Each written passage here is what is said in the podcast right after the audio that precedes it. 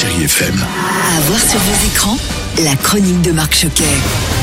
Bonjour à tous. Avant de vous parler de ma sélection pour la semaine, si vous êtes à Nice, sachez que du 20 au 24 octobre, c'est le grand retour du festival Ciné-Roman. Alors cette année, le jury est présidé par Nicolas Bedos, accompagné de David Fonkinos, Agnès Jaoui, Emmanuel DeVos, Daniel Thompson, Lou Delage, Stéphane de Groot et Benjamin Laverne. Et du dernier film d'Ivan Attal à celui de Guillaume Canet, eh bien vous serez comblé et privilégié de voir en avant-première ces excellents films.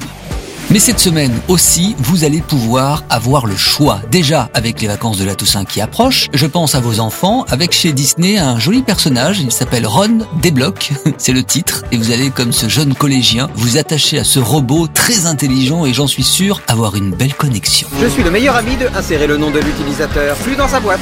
Et comme les enfants adorent les animaux, je me suis dit tiens, je vais leur conseiller deux jolis films d'animation qui sortent également cette semaine et c'est à partir de 3 ans. Le premier c'est Oups, j'ai encore raté l'arche, c'est tout mignon et il ne dure que 45 minutes.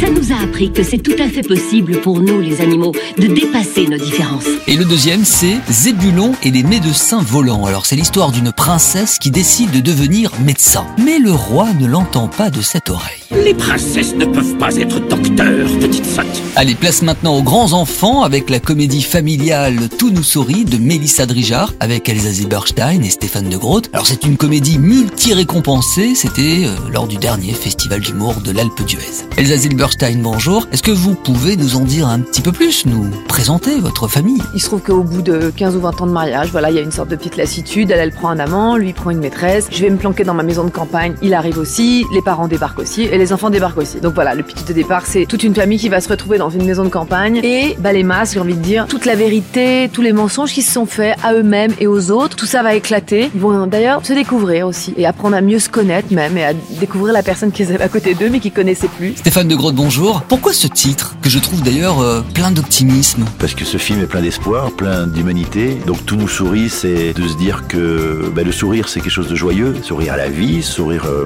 à la destinée, au fait de, même si les choses ne se passent pas comme prévu, qu'on doit faire le deuil d'une certaine forme de cohabitation avec la famille, avec la femme qu'on aime ou qu'on a aimé, avec l'homme qu'on aime ou qu'on a aimé, qu'il y a matière à réinventer tout ça. En fait, en permanence, il faut se réinventer. Et encore bravo à vous deux, puisque vous avez reçu le prix d'interprétation.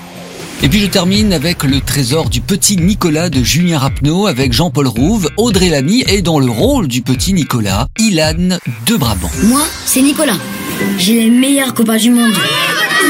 Eh, comme tous les enfants de son âge, il souhaite que ça dure le plus longtemps possible. Mais quand son papa a une promotion, eh bien il parle de déménagement. Et là, pour le petit Nicolas, c'est une catastrophe. Audrey Lamy, bonjour. Quelle femme, quelle jolie maman. Ah ouais, moi j'ai adoré ce personnage parce que euh, elle est quand même moderne. Julien euh, respecte évidemment le grand classique, le petit Nicolas, mais elle se laisse pas faire. Voilà, quand elle a quelque chose à dire, elle le dit. Euh, C'est pas uniquement bobonne à la maison. Alors certes, elle soutient son mari, elle s'occupe de toute l'intendance de la maison. C'est presque même elle, j'ai envie de dire, qui tient un peu les rênes. Des tout petits aux plus grands, c'est encore une belle semaine au cinéma. Profitez-en bien et merci de rester fidèle à ce podcast. Bon ciné à tous et à la semaine prochaine.